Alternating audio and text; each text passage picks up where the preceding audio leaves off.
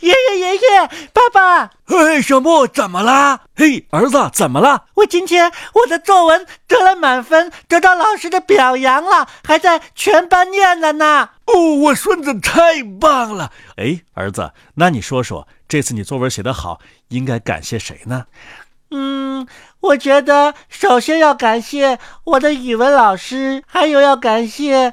嗯，爷爷，因为爷爷经常给我讲故事。哦，我的乖孙子，你还记得感谢爷爷呢？那爷爷今天为了奖励你，再给你讲一个故事。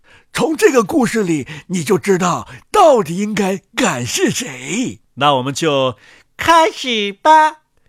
有人在一位诗人的房间里啊，看见桌子上摆着墨水瓶儿，他说了这样的话：真奇怪。这么个墨水瓶里，居然会生出这么些东西来，真不知道下一步又会是些什么。哎呀，太奇怪了！哼哼，就是的，墨水瓶说道：“真不可思议，就是这样的。我常这样说。”他对羽毛笔说，也是对桌子上其他能够听到的东西说的。真是太奇妙了！从我身上竟然生出了这么多的东西。是啊，这几乎是令人不能相信的事情。而我自己也真不知道，当人在我里边站一下的时候，下一步会是什么样。只要我的一滴就能够写满半页纸，这半页纸上什么不能写呀？我真是一种奇妙的东西，从我产生出了所有的诗人的作品，产生出了人们觉得自己认识的这许多活生生的人，这许多内心的感受，还有这种美好的心情，这些对秀丽的大自然的描写，我自己也不明白，因为我并不了解大自然，不过它却就在我体内，从我这儿产生出了一群四处闯荡的人。漂亮的姑娘，骑着高头大马的骑士。是啊，我自己也不知道。我向您保证，我真的向您保证，我没有想到这一层。哼哼哼，您是对的，羽毛笔说道。您根本就没有想，因为要是您想，您就会明白。您只不过出了些水儿罢了。您提供水儿，这样我便可以表达，可以把我内心的东西表现在纸上。东西是我写下来的，写字的是笔呢，这一点任何人都不会怀疑的。大多数人对诗的了解和一个老墨水瓶是一样的。还有，您只有很少的经验。墨水瓶说：“您服役不过才一个星期就已经半秃了，您竟然就以为您就是诗人？您只是一个仆人罢了。您来之前，这类东西我就有过不少了。”有的是从俄家族来的，也有的是英国制造的。我知道羽毛笔和铁笔，为我服务过的墨水笔好多好多呢。当他人为我而写写画画的人来写下我内心的东西的时候，还会有更多的墨水笔为我服务。我现在倒很想知道，他首先从我身上拿出些什么东西来。哼哼哼哼，一滩黑水。墨水笔嘲笑道：“晚上很晚的时候，诗人回家来了。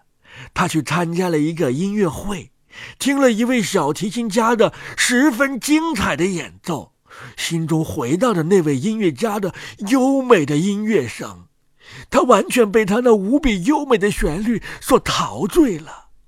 小提琴家用他的乐器奏出了令人惊异、极其丰富多彩的乐曲的清泉。”时而像清脆的粒粒水滴、颗颗珠子，时而像小鸟在啾啾唧唧的和谐的鸣唱，时而又像一阵狂风吹过了云山树林。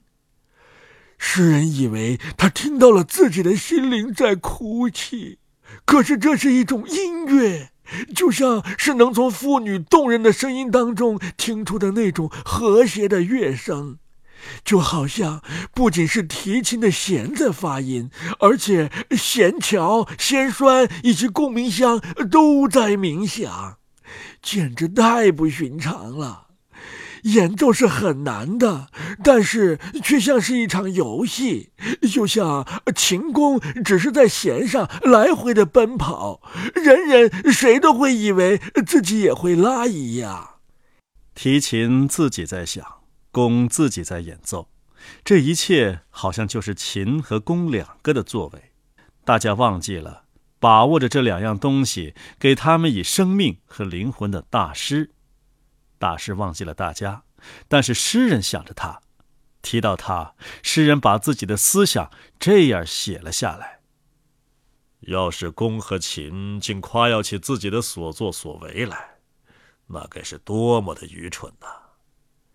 而我们人，诗人、艺术家、科学上的发明家、将领，却常常这么干。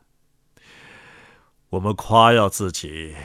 而我们大家实则只不过都是上帝演奏的乐器罢了，光荣只属于他，我们没有什么可以夸耀的。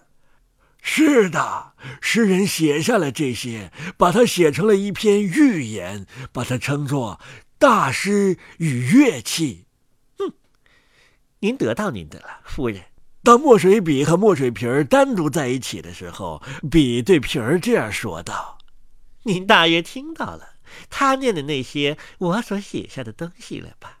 哼哼，是啊，得到了我给您让您写下的东西。墨水瓶说道：“那是针对您的自高自大写的。巧啊，您竟然连别人取笑您都不懂。我从我内心刺您一下吧。不过，我得承认我是恶意的。嗯，装一肚子墨水的瓷玩意儿。”笔说道。